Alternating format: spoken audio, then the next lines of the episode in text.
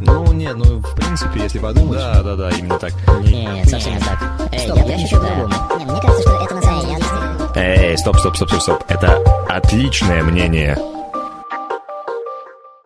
Добрый вечер.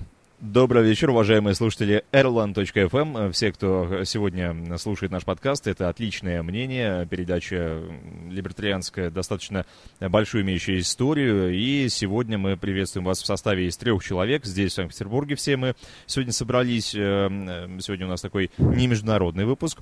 А здесь присутствует Александр Киченко, это я. Ну, а также здесь с нами Александр Станкевич, предприниматель, консервативный активист. Приветствую, Александр. Приветствую, дорогие слушатели. Приветствую, Александр. Э, И Дмитрий Голихов, социолог, трейдер, финансовый консультант. Здравствуйте, Дмитрий. Добрый вечер, друзья.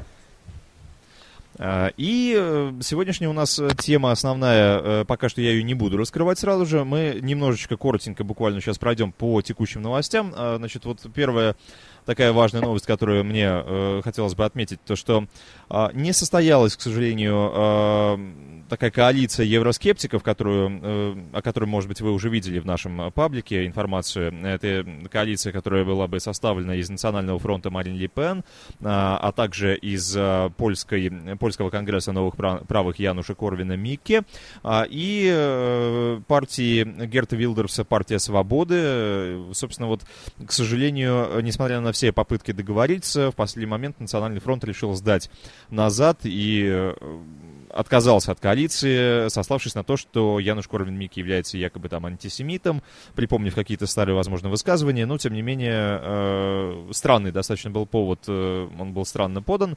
Э, подробности вы тоже можете прочитать в нашем паблике, но вот эта коалиция, и то, что она не состоялась, означает только то, что э, чуть-чуть слабее будут силы евроскептиков здесь, но, э, с другой стороны, я от себя добавлю, что, возможно, может быть, получится еще с Фаранжем как-то объединиться в с ЮКИП, э, потому что силы, которые э, на сегодняшний день э, в Европарламент прошли, они все равно не находятся в большинстве, хоть это и действительно победа была достаточно э, позволившая сформировать какое-никакое, но такое вот э, движение новое и встрясти, э, встряхнуть, точнее, значит, встряхнуть вот этот самый Европарламент.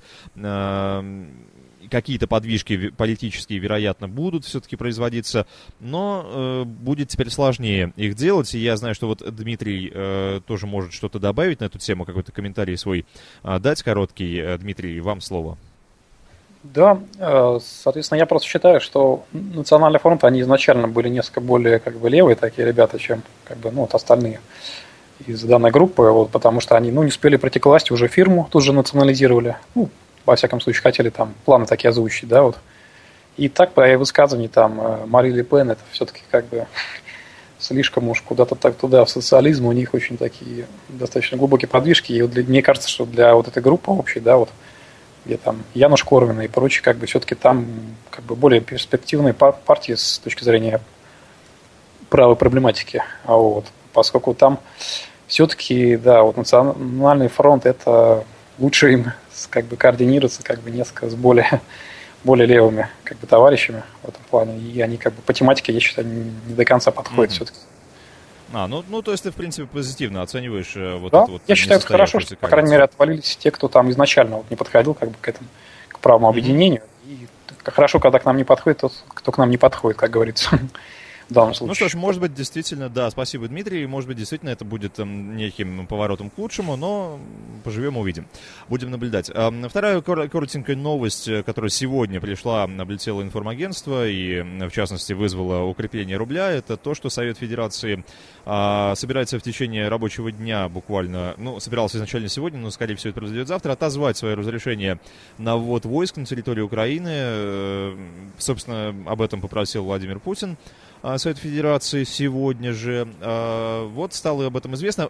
Помните, я думаю, друзья, кто вот нас слушал буквально несколько выпусков назад, мы так или иначе, а, когда затрагивали тему Украины, э, говорили э, о том, что вой- войска вводиться не будут в Украину. Многие нам не верили, многие говорили, что э, Путин обязательно раз- развяжет там войну и так далее и тому подобное, но вот тем не менее похоже, что все-таки оказались мы правы, э, про- просчитав, так сказать, ситуацию таким образом, что действительно э, войска э, вводить никто не собирался. А, И, Александр, вот ты бы как прокомментировал происходящие события тоже и коротко буквально там в двух-трех словах? Ну, мы можем наблюдать сейчас истерию среди некоторых, э, даже наших подписчиков, которые считают, что Владимир Путин сдал э, Новороссию. Но это, конечно, смешно, потому что, ну, очевидно, что вводить войска, тем более в 21 веке, э, является самым худшей идеей, которую только можно придумать, что мы, э, в общем-то, можем видеть на примере, как говорится, учись на примере других, да, на примере США, на примере того, как они вели войска в Ирак, в Афганистан. Это операции закончились, по сути дела, фиаско. Как раз именно сейчас мы это можем увидеть.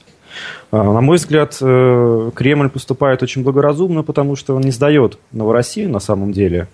Э, Я не думаю, что это, во-первых, будет дороже самому Кремлю, потому что э, среди россиян идеи под- поддержки Новороссии очень сильны, Стрелков очень популярен, и Кремль это прекрасно знает и не будет сдавать Новороссию.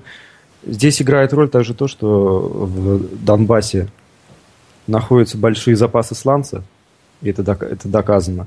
Я не думаю, что Россия откажется и предоставит Украине такие большие запасы, тем более она хочет сейчас уйти в Евросоюз. Вот. И, естественно, главная цель выполнена. Украина разделена на два лагеря непримиримых. Так что я не считаю, что мы потеряли Украину, как э, пишут некоторые и говорят, что мы потеряли Грузию, потеряли Украину. Нет, мы ее не потеряли. Э, Восток Украины э, и раньше симпатизировал России, теперь он симпатизирует России еще больше. Э, особенно регионы, которые вот сейчас вообще не являются подконтрольными правительству киевскому. А, а, кстати, извини, а ты поддерживаешь тезис о том, что Путин ведет некую нестандартную войну и что-то вот э, как бы все равно, ну вот этот вот тезис ты, наверное, слышал, он тоже распространен, что используются какие-то там новые методы, которых никто не ожидал, не ждал, и в итоге, э, то есть все равно это как бы военные на самом деле действия прямые, так или иначе под этим э, подразумевают те, кто поддерживает такую теорию. Здесь э, используется очень хорошая, давно зарекомендовавшая себя э, тактика еще со времен Российской империи и со времен Советского Союза, наша старая российская тактика разделения и властвования. Э, мы давно уже занимаемся тем, что э, чтобы наиболее полно контролировать регионы какие-то пограничные, мы разделяем их на несколько частей, да, как Грузию мы разделили на Абхазию, Осетию. Украина мы уже давным-давно подложили такую бяку в лице Донецкой республики, да, напомню, что в 1900, э, если не ошибаюсь, э, в 20 году, да, там была Донецкая Криворожская республика, которая э, управлялась, по сути дела, и финансировалась большевиками. Одесская также республика. То есть и сейчас мы сделали то же самое, в общем-то. И, судя по всему, за более чем 80 лет это все никуда не исчезло, и подавно сейчас не исчезнет. То есть я считаю, что Украину мы не потеряли, Восток Украины еще, боль, еще больше стал нашим, а Запад он, в принципе, нашим никогда и не был. И Вот. здесь не могу, извини, извини, не могу не задать этот вопрос еще короткий. А с либертарианской точки зрения вот эти действия, они, многие либертарианцы считают, что как бы это, ну, не по-либертариански, не по-нашему. А Почему ты как либертарианец поддерживаешь такого рода действия? Я не могу сказать, что я поддерживаю, но я не, я не придерживаюсь такой политики оголтелого какой-то оппозиции этому, потому что я просто вижу, что все э, блоки играют свою игру. Ни о какой поддержке с уверенной, свободной Украины речи быть не может, как говорит там Псаки, например. Это все лицемерие. Вот. Э, Действия в России здесь логичны. Я не могу сказать, что я их поддерживаю целиком и полностью. Просто э, здесь надо смотреть объективно, правильно? То есть осуждать Россию за ее действия, при этом считая, что Запад, Евросоюз, Америка там какие-то светлые цели преследуют искренне, это совершенно наивно, это неправда. Вот. С либертарианской точки зрения было бы хорошо провести действительно референдум. Кстати говоря, Кремль на этом и настаивал с самого начала. Вот. Но, естественно, у него свои, свои представления о референдуме. Но в любом случае, на мой взгляд, референдум здесь нужен. И Запад должен это признать. Потому что э, военные действия, даже если прекратятся, сейчас э, ненависть и вражда между Востоком и Западом, а действительно очень сейчас стала сильной. И она никуда не исчезнет. Угу. Спасибо, Александр, за этот комментарий. Дмитрий, что-то добавите или перейдем дальше? Э, да, могу добавить, что вот чисто с точки зрения того, что э, значит, а, лицензия, да, вот там, соответственно, ну, как бы то, что Путин отозвал, да, вот эту возможность на Украине использования войск, это я а, прежде всего извиняюсь, как трейдер, на момент, извиняюсь, на момент записи пока еще формально не отозвано. То есть это вот а, ну, э, пока что информация ну, поставлен... пошла. Да, информация пошла, но еще а, отзыв еще вот завтра ожидается только, да. Да, что с точки зрения вот как э, трейдер, как бы скажу еще и когда вот я, что это хорошо, в любом случае и для рынка, и для рубля. Да, но с другой стороны, как бы с 2008 года столько всяких операций было и всяких войн, да, которых, начиная с Грузии, это все как, как бы наш рынок как начал валиться, так и продолжает до сих пор, поэтому чем меньше всего как бы вот это вот военного, тем лучше для рынка всегда, конечно же.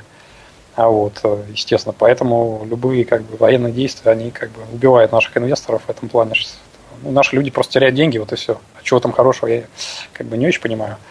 А вот, а с точки зрения либертарианской, ну, я лично сторонник Хайка, и мне нравится идея о том, что вот у него что должны быть какие-то международные, да, вот механизмы, которые регулируют общие правила игры, да, вот, соответственно, вот, ну, я считаю, что если мы говорим о том, что какая-то страна, например, вот хочет там какую-то, ну, признает то, что возможность принять в свои ряды какую-то новую территорию, то точно так же она, соответственно, вполне логично должна сказать, что мы можем тогда дать согласие одновременно, там, ну, хотя бы лет на 50 вперед, чтобы точно так же какой-то регион мог бы и выйти из состава России, если уж, ну, просто логично тогда, если мы предлагаем кому-то, то, значит, на, допустим, на 50 лет можно делать такой механизм, чтобы какой-то другой регион может хотел бы выйти, да, если мы это. А если мы этого, соответственно, говорим, что нет, нельзя, тогда, соответственно, и из состава России никто не может выйти там. Ну, кто-то, если мало ли, там, Чечня или еще кто-то захочет. И мне кажется, это было бы очень логично, потому что меньше было бы споров по поводу территории, да, если мы говорим о том, что вот там, соответственно, хотим кого-то принять, то точно так же надо да, возможность дать и обратно выйти, потому что Крым вошел в состав России, а выйти там может обратно, я как-то сомневаюсь, честно говоря. А вот. И общие правила выхода приема тоже должны быть какие-то общие все-таки. Там, думаю, что лучше даже не референдум, а через а, суды, скажем так, э, какие-то там прецеденты. Даже что был какой-то, что-то обратился в суд, что вот хочу выйти там из состава. Суд сказал, свое мнение. Референдум это все-таки ближе к демократам, это к левому что-то такому. А нам мы все-таки на законе должны больше как, э, прежде всего, поскольку это правая идея, да, то тут важнее именно, соответственно, именно такие правовые, как бы, да, вот механизмы больше. То, что с точки зрения именно суд, на суды должны решать подобные вещи и, и через прецеденты, соответственно. Вот моя такая точка зрения, как бы, ну, я понимаю, что, может быть, не все ее разделяют, но как бы я вот и придерживаюсь именно исходя из палеолибертарианских скажем так. Mm-hmm. принципе. Ну, ну, кстати, здесь интересный тогда пример на ум приходит вот Гавайи. Вы знаете, наверное, да, как Гавайи, mm-hmm. собственно говоря, что они были в свое время э, стали штатом через силу, в общем-то, да. через силовой вариант. Да. И тоже там э, люди пытались через суд, между прочим, американские э, действительно гавайцы сами коренные, они пытались через суды э, на протяжении там чуть ли не нескольких буквально поколений судиться с США за какие-то либо компенсации, либо за какие-то ну, или буквально там при, хотя бы признание потребовали того, что э, захват-то был без каких-либо даже референдумов там и прочего э, произведен. Но, собственно, суд признал, суд признал действительно в какой-то момент, по-моему, в 80-х это произошло годах, а, американский суд признал действительно, что а, захват был, по сути дела, можно сказать, даже незаконным, военным таким вторжением а, прямым, но, естественно, что каких-либо претензий было там практически прямым текстом предъявлять по этому поводу уже Э, нет смысла, не нужно и не стоит. Вот, поэтому не знаю насчет, но, то есть, но, но может путь... быть, здесь важнее, мне кажется, просто статус-кво все-таки, как консерваторы, да, должны больше сохранять статус-кво, чтобы меньше было всех этих войн, да, мне кажется, вот, поэтому лучше, если мы не примем решение о том, чтобы кто-то куда-то вошел, чем примем, да, потому что здесь как бы меньше будет конфликтов, меньше войн, если мы, соответственно, будем меньше как бы принимать подобных решений, что кто-то должен выйти, да, вот из состава или, или наоборот войти.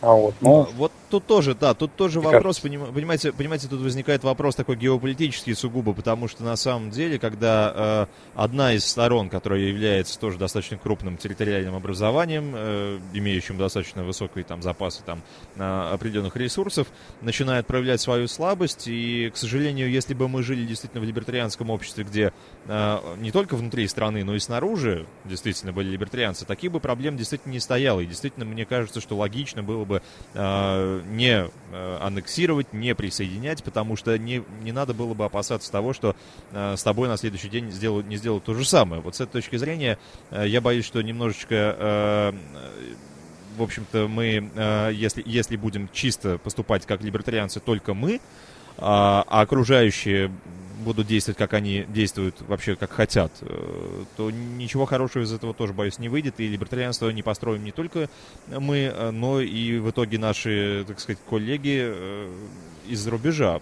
Потому что, по сути дела, э, то, что делается на сегодняшний день, военное вмешательство в любую из стран, оно ну, тоже, как бы, в общем-то, мало чего общего с либертарианством имеет. А вмешательства мы видим вокруг и около, на- на- по всей планете военные конфликты, они просто, просто постоянные. Но единственное, что сейчас действительно, мне кажется, смещение идет вот в сторону каких-то таких локальных, более точечных военных операций. А, И дай бог, как бы, это- потому что это, это такого рода операции, если они проходят, они как минимум хотя бы э, количество жертв человеческих уменьшают. Но давайте сейчас не будем, это не наша сегодняшняя тема. А, тема для, а, так сказать, размышления для наших слушателей в том числе. А, не стоит воспринимать все, все, что вы услышали в штыки, и однозначно там начинать а, ругаться там на нас и так далее. Вы подумайте, друзья, тоже и напишите какие-то свои комментарии а, конструктивно абсолютно по поводу услышанного. Спасибо. А, Спасибо, Дмитрий, э, за ваш тоже комментарий. Ну и третий ку- кусочек э, той новости, которую я хотел бы использовать как подводку к нашей сегодняшней основной теме для обсуждения, это новость о том, что вот в Санкт-Петербурге прошла конференция, я вам сейчас зачитаю, под названием а, междисциплинарная научная конференция, э, суть, по сути дела, за счет налогопл- налогоплательщиков она проходила под названием «Философия Зайца. Неожиданные перспективы гуманитарных исследований». А, прошла она с 19 по 21 июня 2014 года. Вот э, я не буду сейчас зачитывать длиннющие тут, э, э, значит, вот э, вводное, так сказать, слово от ор- оргкомитета. Я зачитаю только коротко а, ряд э, тем, которые обсуждались. Вот, например, социология зайчатости, моральный статус академической профессии, бюрократические культуры подозрения. Михаил Соколов, Европейский университет в Санкт-Петербурге, э, значит, это выступал. А, Далее, вот Екатерина Носова, Санкт-Петербург, СПБИ, Иран. Э, Заяц от Апиция до Дюма, рецепты подачи и кулинарная символика.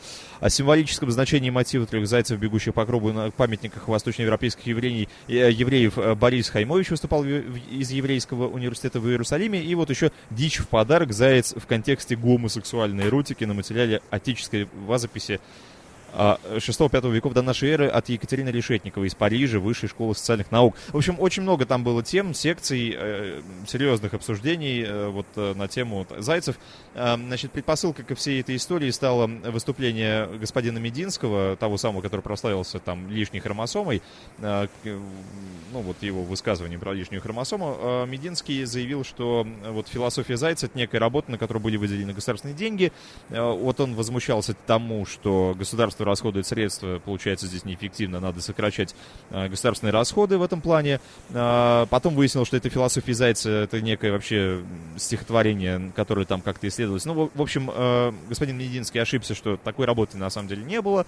Но, тем не менее, э, сам факт того, что Мединский обсуждал тему государственного финансирования разных очень сомнительного рода исследований, а, эта тема актуальная на самом деле не только для России, потому что вот в европейском в европейском, на европейском континенте, в Великобритании, там два, по-моему, года назад мы писали новость о том, что была вполне серьезная конференция на тему э, вли- влияния искусства, ой, искусства, влияния событий Второй мировой э, на роман Гарри Поттер, э, то есть на, на серьезном научном уровне обсуждались там, э, обсуждалась Патриана, как бы и так далее, то есть это все тоже, чаще всего проводятся такие вещи за государственный счет. А, и вот здесь у нас таким аналогом выступила вот это вот философия Зайца.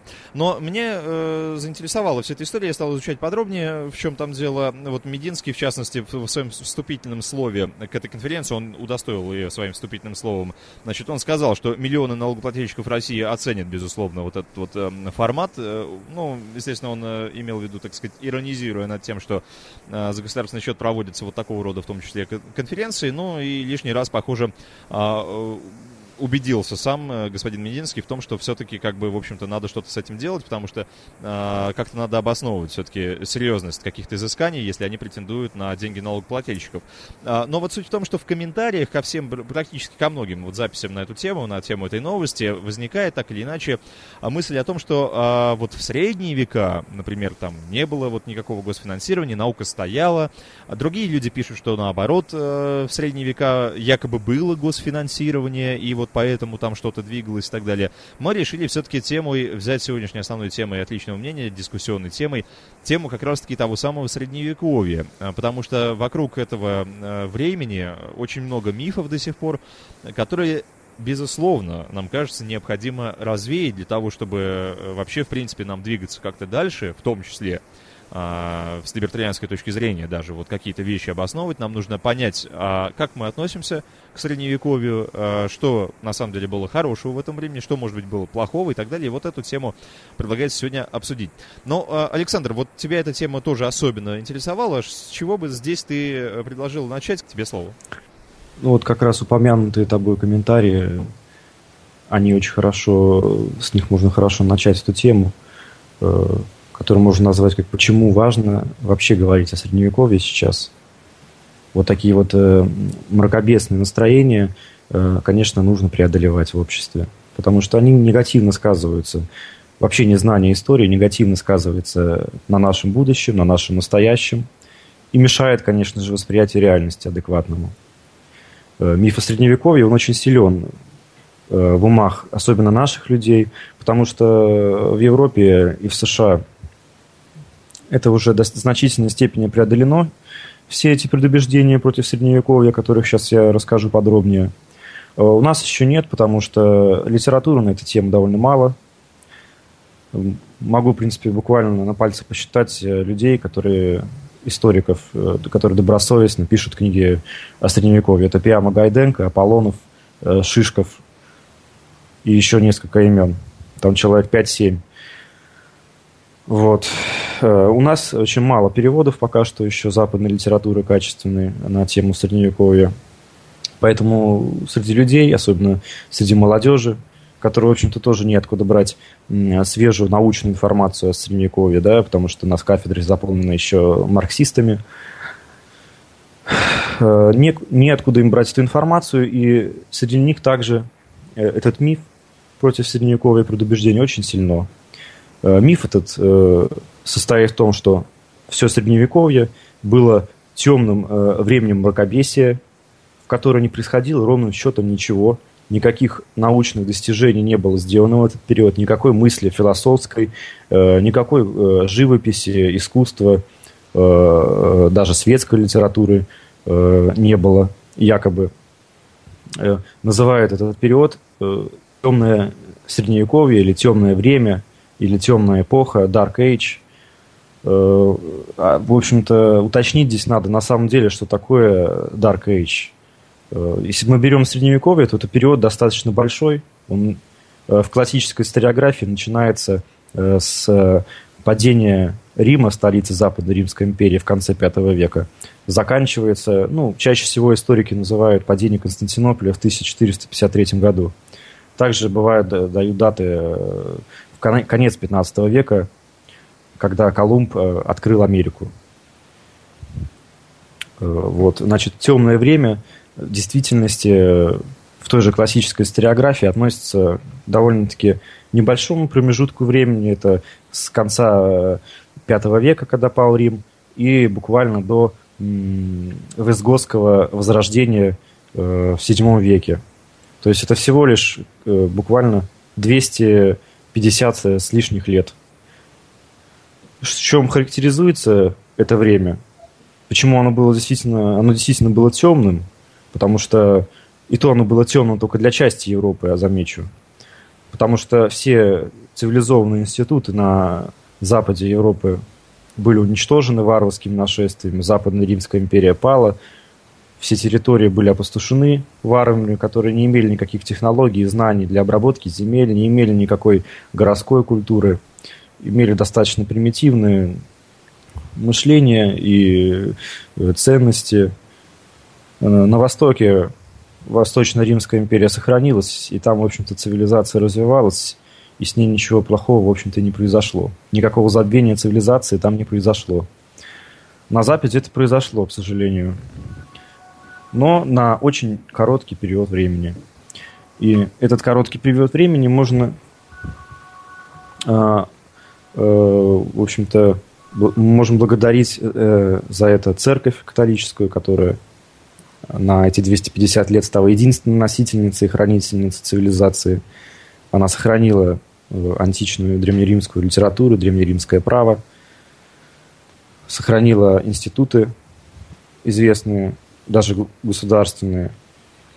Благодаря этому варвары постепенно ассимилировались, э, приняли, ну, естественно, достаточно искаженном, вульгаризированном виде э, римскую культуру. Даже пытались называть себя августами. Там можно найти записи, археологи находят камни, где короли варварски называют себя римскими императорами, что, конечно, смешно. Э, они пытались, естественно, подражать древним римским императорам. Они усваивали латынь, но, конечно же, не литературную, которая была известна, да и то не совсем хорошо Э, только клирикам, потому что даже многие клирики в то время были безграмотными. Так, кстати говоря, появилась вульгаризированная латынь, вульгата, так, так, э, вот, вульгата перевод Библии на латынь. Э, Иеронимом почему так и называется? Потому что эта латынь, она как бы не совсем классическая, не совсем соответствует канону, можно сказать, латинского э, языка. Этот период, в общем, можно подводим итог насчет темного времени, был довольно-таки короткий. За ним начинается э, конец седьмого века, начинается э, Визготское возрождение. Под ним понимают э, рост э, экономики и культуры в Испании, которая контролировалась э, варварами, визготами. Она началась благодаря, опять же, церкви. К сожалению, закончилась из-за нашествия арабов. А затем следует действительно очень важный период в истории Европы, который называется Каролингское возрождение, когда Карл Великий, э, которому помогали действительно талантливые для своего времени церковники, такие как Алкуин, например, Рабан Мавр, э, действительно начинает такое масштабное строительство грамотности, масштабное строительство культуры – Э, цивилизации. То есть начинают строиться школы при монастырях, куда принимают детей, и не только из знатных семей, а в основном как раз-таки из крестьянских. Начинаются строиться какие-то соборы, здания, мосты. И, кстати говоря, не за государственный счет. В принципе, тогда государства еще не было, но об этом мы поговорим позднее. Вот этот период уже можно считать концом темных веков и, и ни о каких темных веках далее уже можно даже не, не упоминать.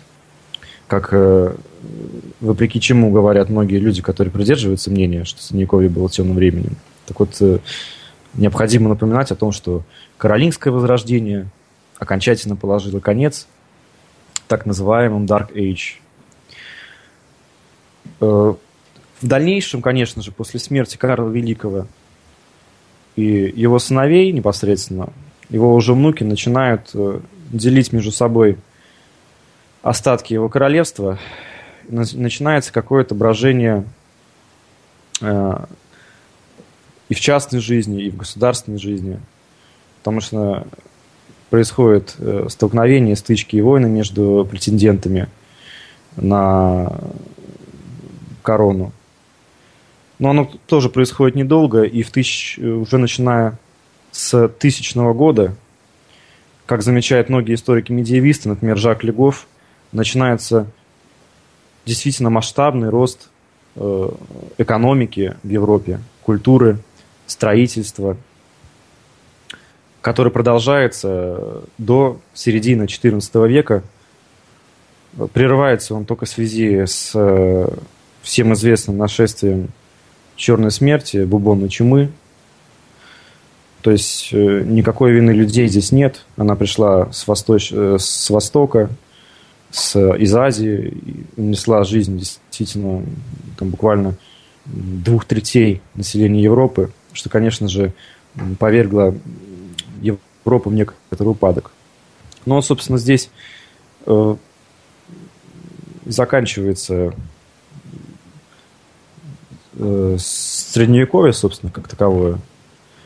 То есть 14, 15 э, век это уже э, историки относят уже к эпохе Возрождения, а некоторые даже и 14 век относят э, к эпохе Возрождения. Но это вот такой вот краткий исторический ликбез, да. В чем состоит миф конкретно о Средневековье, да? Мы уже говорили, что речь идет о том, что ничего не происходило в это время в научной сфере, в экономической и прочем. Это совершенно полное заблуждение, которое уже давно опровергнуто качественными работами многих историков, основанных на э, многочисленных источниках того времени, которые хорошо показывают, что Средневековье – это время, ну, мы, опять же, берем уже Средневековье как этап, начиная от Карла Великого, да, и заканчивая 15 веком. Темное время мы не берем. Вот, Средневековье – это время развития экономики, развития частных институтов небывалых масштабов. Настолько таких больш, больших масштабах, что можно говорить о том, что в Средневековье существовал культ частной собственности. Э, развитие экономики, торговли. Э, в этот период появляется банковское дело, развивается ростовщичество, развиваются институты муниципальные, такие как города э, самостоятельные, да, развивается очень сильная конкуренция между властями, социальные власти появляются в очень большом количестве. И государство э, в этот период действительно выглядит очень слабым, очень э, даже не похожим, собственно, на государство.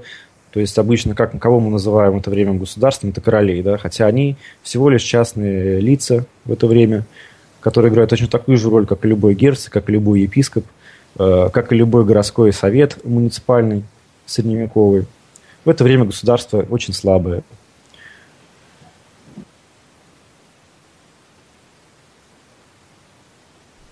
Александр, у нас э, небольшая, похоже, потеря связи а, сейчас. Да, вот Александр снова да. вернулся. Да-да-да, у нас небольшая была почему-то потеря связи небольшая. Ну, продолжайте, Александр. Больше всего хотел поговорить о том, что касается частной собственности.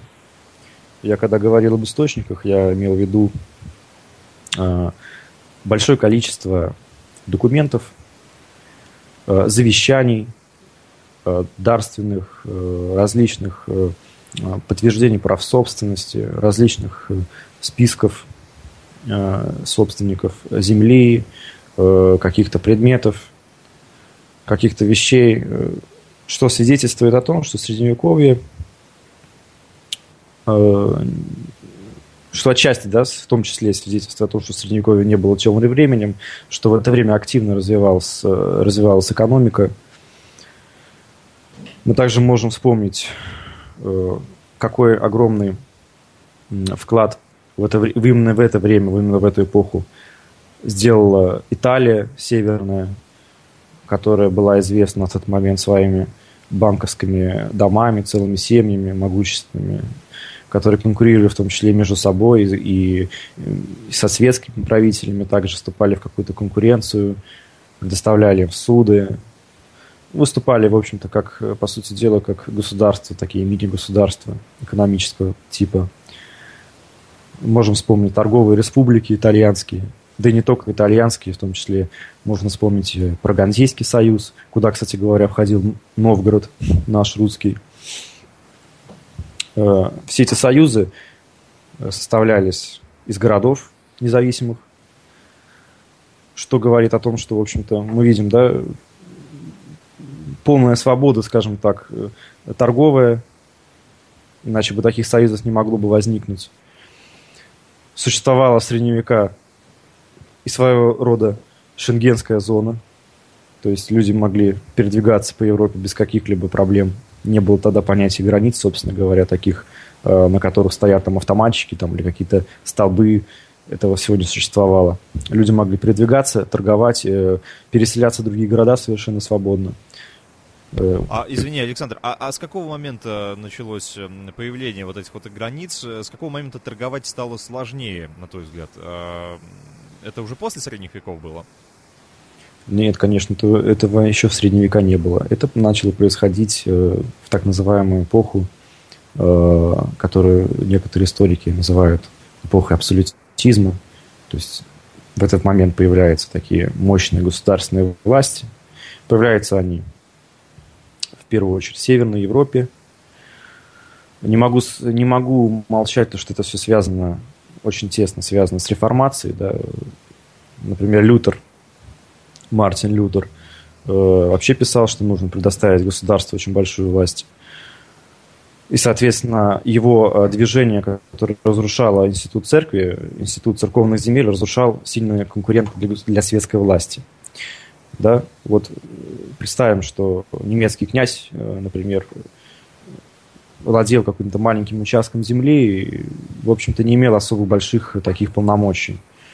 А, раскол с католической церковью предоставлял ему возможность конфисковать все земли огромные, да, епископские, там, монастыр, монастырские, и э, диктовать свою волю своим э, подчиненным, что тогда выразилось, вылилось в принцип э, «чья земля, того и вера». То есть, если князь протестантский, значит, население тоже должно быть протестантским.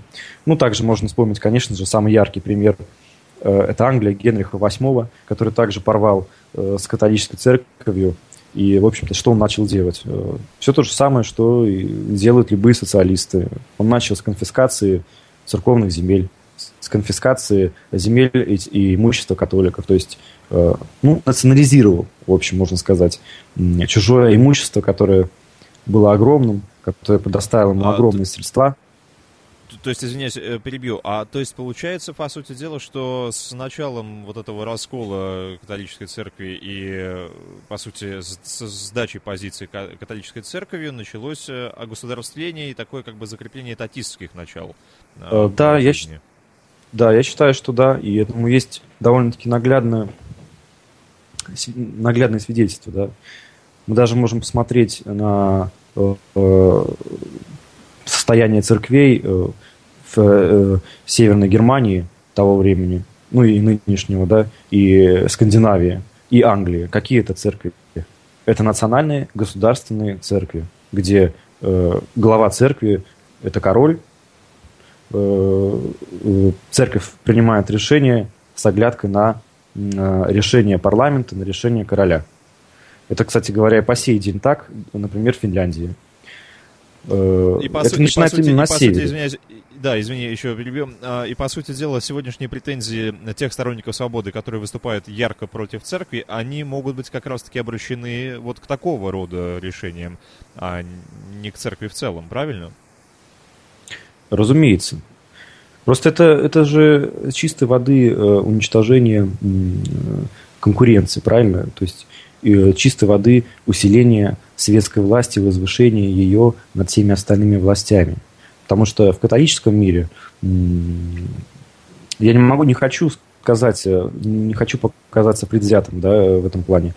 Просто, ну хорошо, скажем, средневековье до реформации э, это был мир э, просто, бы, просто таки насыщенный социальными властями, которые были самыми разнообразными, настолько многочисленными и могущественными, что власть э, короля на их фоне просто не имела физических, э, не имела физической возможности возвыситься и диктовать свою волю. Потому что несчастный То король Франции... Разделение властей, по сути дела, было настоящее, раздел... настоящее естественное разделение властей. Даже вот несчастный король Франции, да, Филипп IV э, Красивый. Все мы знаем да, эту историю, что он одолжил денег у тамплиеров, одолжил денег у евреев. И что он вынужден был делать? Он вынужден был пойти на самый-самый крайний шаг. Он вынужден был пойти на фальсификацию обвинений против ордена тамплиеров, на э, пленение папы Виньонское, которое он начал. То есть у него просто не оставалось другого выхода. Он не мог просто взять и не платить, правильно, по счетам. Как вот сейчас в наше, э, в наше время государство может это сделать. Просто может взять и не заплатить. В то время королю пришлось пойти на самые крайние меры для того, чтобы не отдавать деньги. Это тот показатель э, взаимоотношений э, между властями того времени. Ну, помимо церкви еще были другие власти, конечно, социальные. Те же самые там А Города. институты, и- извиняюсь, институты все-таки, вот и э, образование, оно же не было бесплатным, естественно, оно было все платным и недоступным, вот э, как люди, люди сегодняшнего дня любят говорить. А мы сами, как либертарианцы, мы признаем, что образование достаточно важная часть э, современного, для современного человека. Но современное образование, оно какую-то инфляцию, мне кажется, претерпевает. То есть оно теряет в качестве в последнее время. А что было в средние века?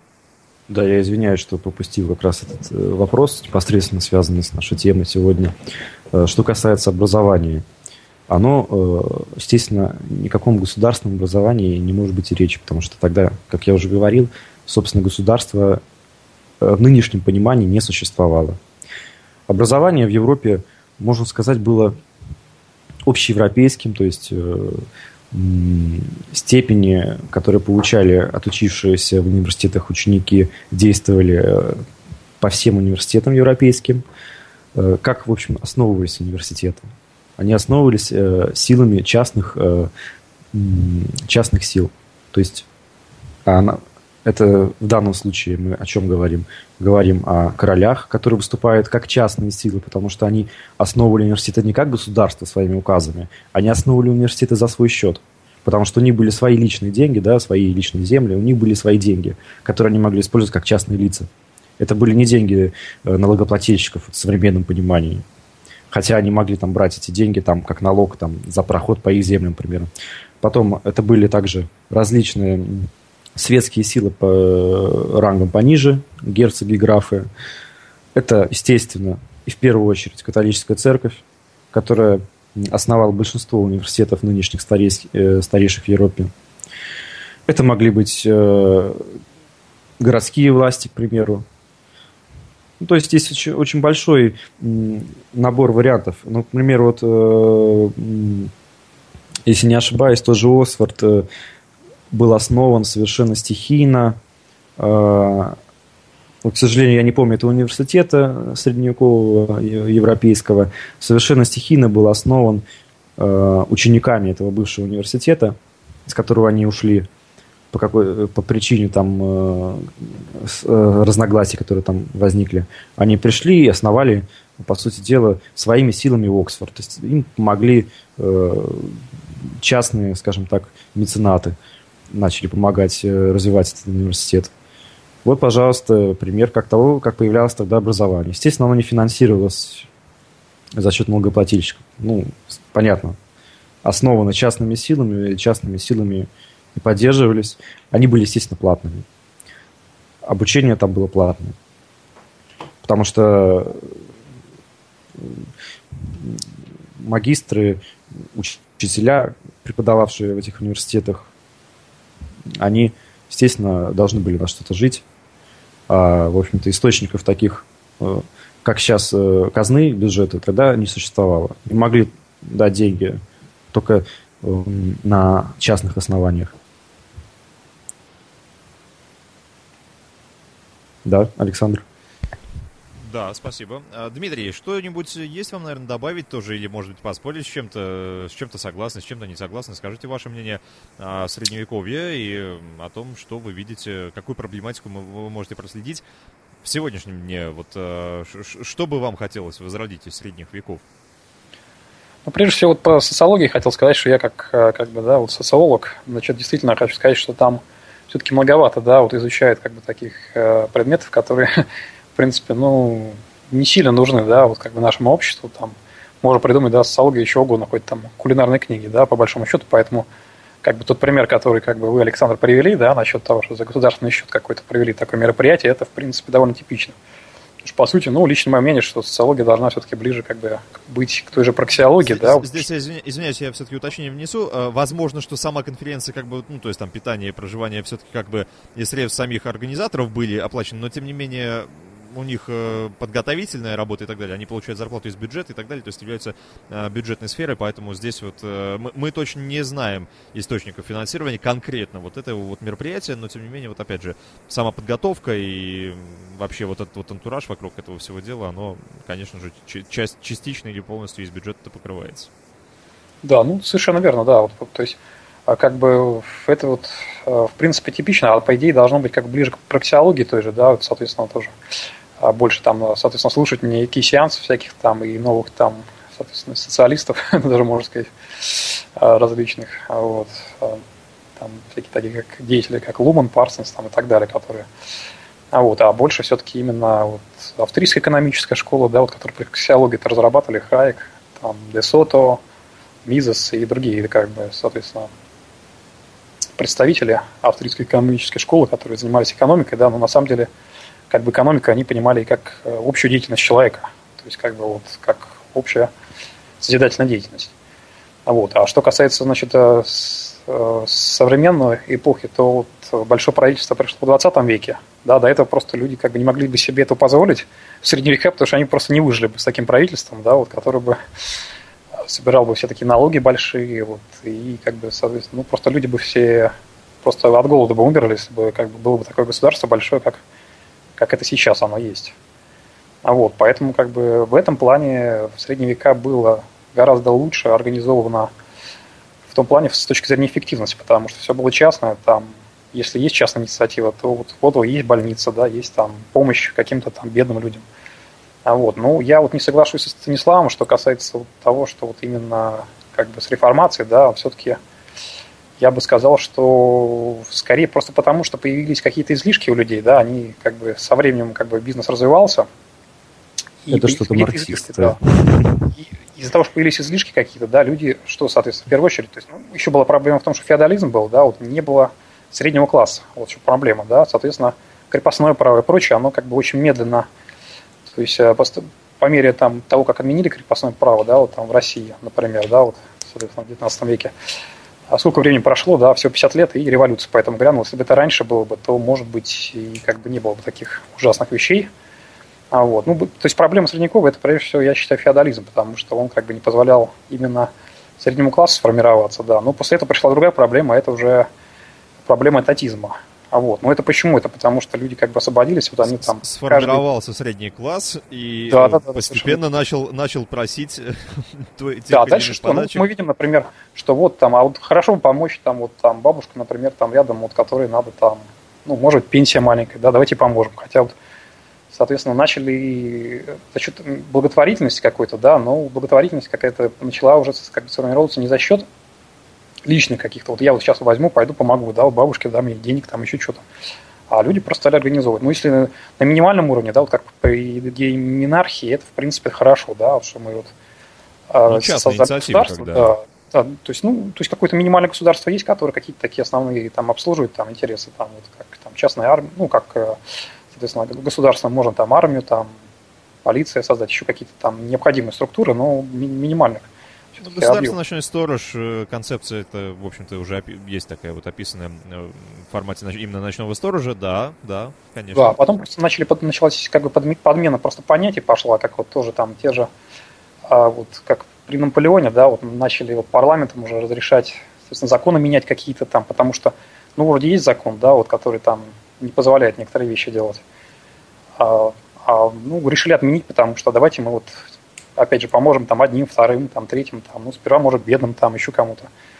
А вот, в результате, как бы, татизм, он, как бы, начал нарастать, потому что, как бы, ну, вот, просто потому что э, люди начали пытаться сделать, как бы, что-то хорошее, да, ну, вроде бы, хорошее намерение, но Чингисхан тоже, как бы, исходя из хороших намерений, да, вот, свою империю создавал, как известно. Ну, для своего народа в основном, да, конечно.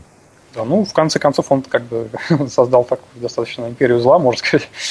Вот. Но как бы вот за счет того, что именно э, то есть просто появились излишки, да, которые люди захотели направить на какие-то позитивные цели. Вот. И вот из-за этого как бы Левиафан начал раздуваться, да, вот создалась такая проблема а большого государства. Излишки ли? Вот излишки ли на самом деле? Просто раньше просто да, не могли это себе позволить при всем желании, да, потому что на еду могло не хватать денег или еще что-то. Вот, а здесь уже как бы вот соответственно, получилось так, что как бы появилась такая идея, что вот это вот хорошо, да, вот что, ну, как бы Тут же Наполеон, да, он же, в принципе, да, вот как, как сказал людям, что э, он попросил, да, вот парламент не вмешиваться в дела его, как бы, почему он и пошел там, ну, вот, соответственно, империю начал создавать. В первую очередь он парламент заткнул тем, что сказал, что вы, не, пожалуйста, вот не, не занимайтесь тем же самым, чем и английский парламент занят, то, что он э, вмешивается в дела значит, правительства, да, вот то есть наоборот, вернее, извини, то, что, я, я, что вы не должны вмешиваться в дела правительства, а просто занимайтесь законотворчеством, да, вот, соответственно. Вот, и из-за этого у него как бы руки развязались, его никто контролировать перестал. Вот, и, в принципе, уже как бы пошла уже вся эта экспансия, на мой, на мой взгляд. Но это уже, уже говорится как раз о времени, вот э, если возвращаться к тому, что Александр говорил до этого, э, к тому времени, когда уже произошло вот это вот э, рост татизма, как раз таки. Да, и постепенно, уже уже в 19 веке как бы уже начинал как бы себя проявлять, а в 20-м уже пошел всплеск, когда уже там, но в США же не было там, да, вот тех же, например, пенсии, они как бы сравнительно недавно появились, а вот. Поэтому как бы это уже, ну, постепенно как, как даже самая такая вот страна, где как бы это в меньшей степени, в принципе, прослеживалось в последнее время. Да, вот изначально в Англии в 19 веке вот очень хорошо в этом плане было, да, вот в 20-м как бы вот США уже, то что Англия уже стала такой достаточно этатистской страной. А, вот. Ну, кстати, США, по США же отцы-основатели США, в принципе, предупреждали, что они, они очень сильно говорили о том, что оп оп опасайтесь демократии. То есть у них, по сути дела, как раз-таки именно республиканская форма правления, республика, та, которую они задумывали, она противопоставлялась демократии современной, абсолютно точно. Потому что в... И опять же говорилось о том, что при демократическом таком вот как бы выборе, не республиканском, а, шла речь о том, что два волка и одна овца будут выбирать, что они будут есть на обед простым большинством. И, по сути дела, естественно, что рано или поздно так, такого рода решения, это вот так вот, да, утрированно звучит, но если перенести их на реальную картину мира, то мы получаем количество действительно таких людей с иждивенческими настроениями растет постепенно, количество законов, которые а, так или иначе влияют на рост количества иждивенцев, тоже множится. А, постепенно вот эта вот идея личной ответственности, а, идея а, такого вот м, self-made man, самостоятельно сделавшего себя человека, уходит на второй план в пользу какого-то инфантильного существа, которое нуждается в, в чьей-то опеке всю жизнь. Это такой kid out, э, есть такое вот слово, kid adult э, совмещенное, да, ребенок взрослый, а, которому нужна опека, а, и эту опеку готово, в принципе, предоставить современное такое, в кавычках, либеральное государство, которое вот, э, по сути, вместо, вместо церкви уже себя ставит во главу угла и является уже, по сути дела, новой религией современного мира. Сегодня, я уверен, более чем – что самая большая секта, так сказать, о которой мы можем говорить, это такая вот этатистская секта, секта а, верующих в государство и его всемогущество.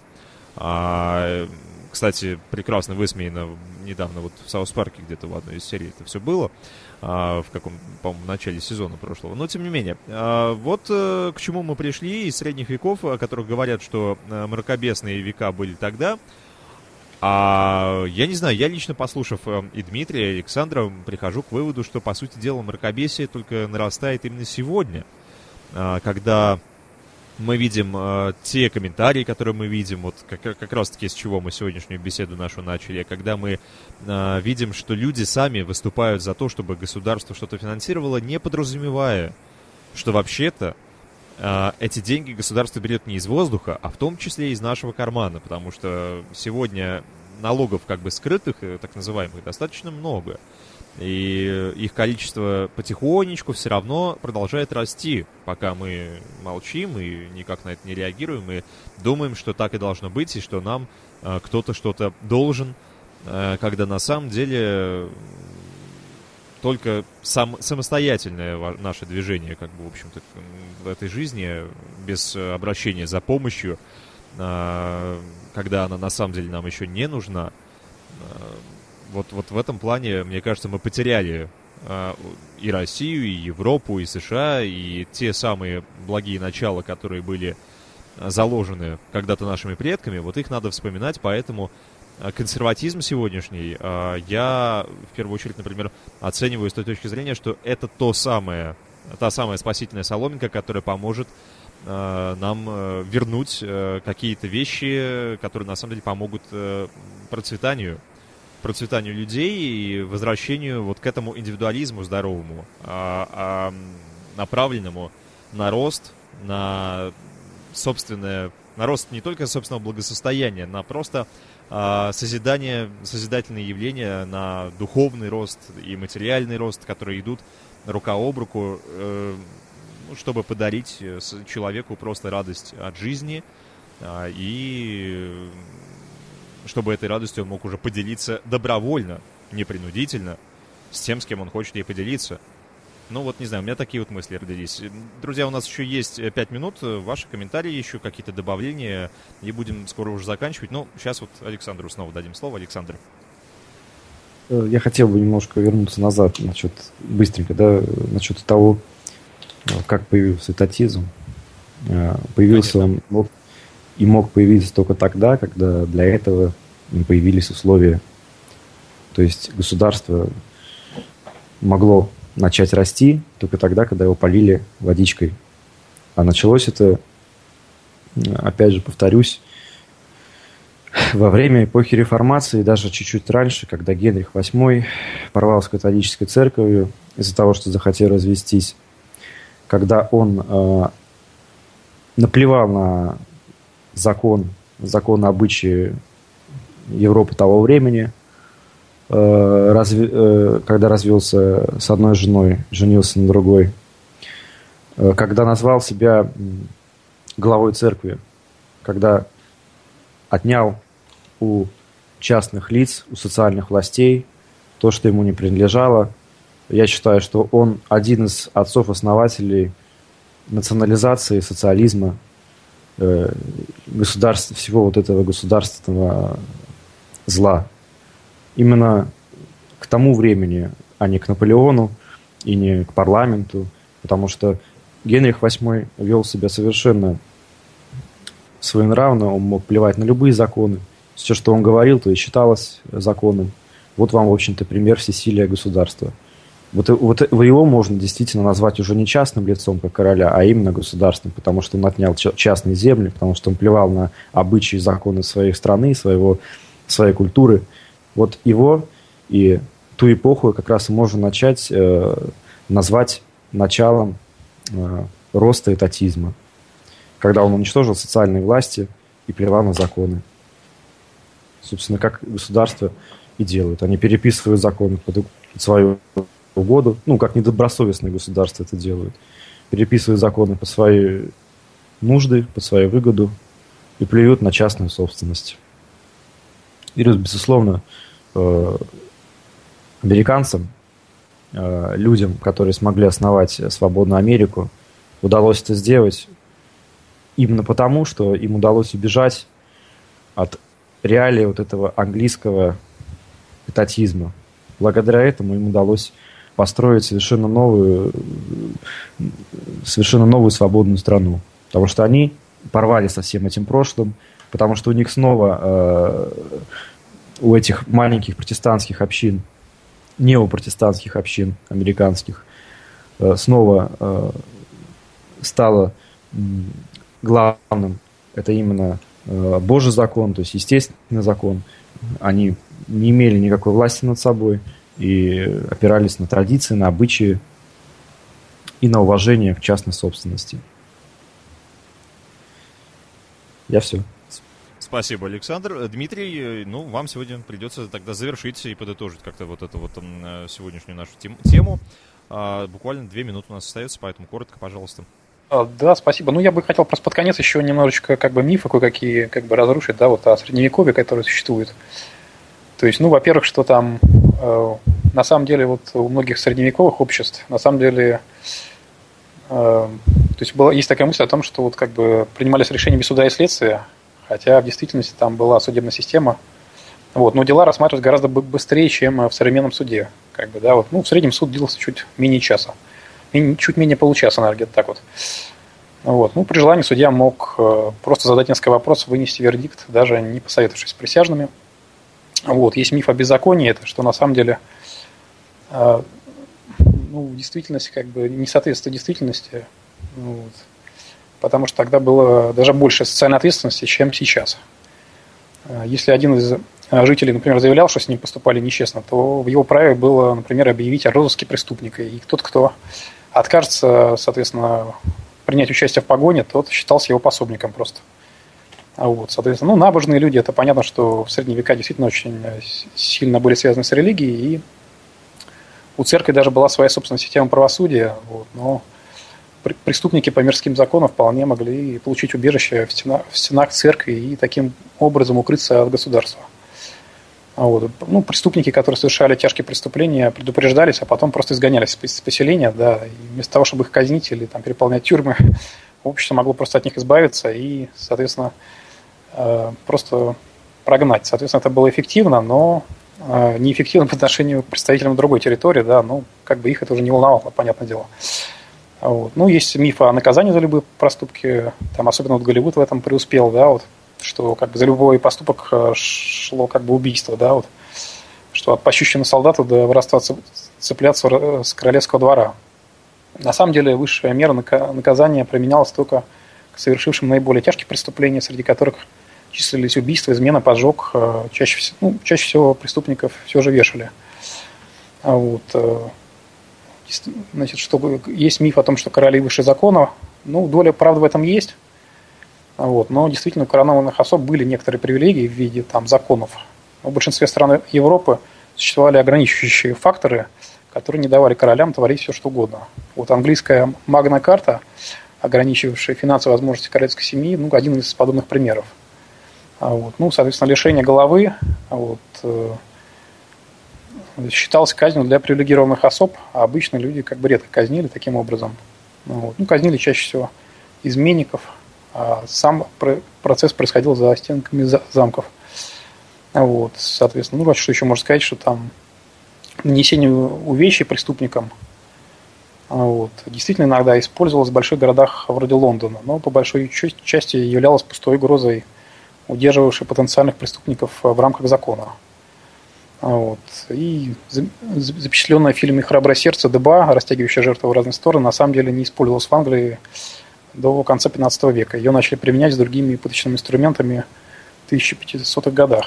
А вот, соответственно. Ну и что тут можно подытоживать, да, все вот, это сказать. Вот не успели мы о пытках, к сожалению, поговорить. Кстати, там еще, наверное, еще как-нибудь затронем, все равно будем еще затрагивать эту тематику, надо будет... Да, это очень сложно так кратко обо всем этом говорить. Да, да, да, на, да ну и еще тоже. Общий итог, да, сказал бы так, что в Средневековье было, конечно, множество проблем, там, прежде всего, с феодализмом связанным, что люди были как бы не свободны, да, вот, которые не было у них своей земли, у некоторых, которые, ну, непосредственно у категории людей, да, вот каких-то. Вот. Но на смену этой проблемы пришла другая проблема, это, конечно же, большого государства сейчас, которое грозит, грозит перерасти тоже во что-то очень нехорошее в дальнейшем. И все мы с этим постоянно сталкиваемся. Вот, я бы такой как бы итог подвел.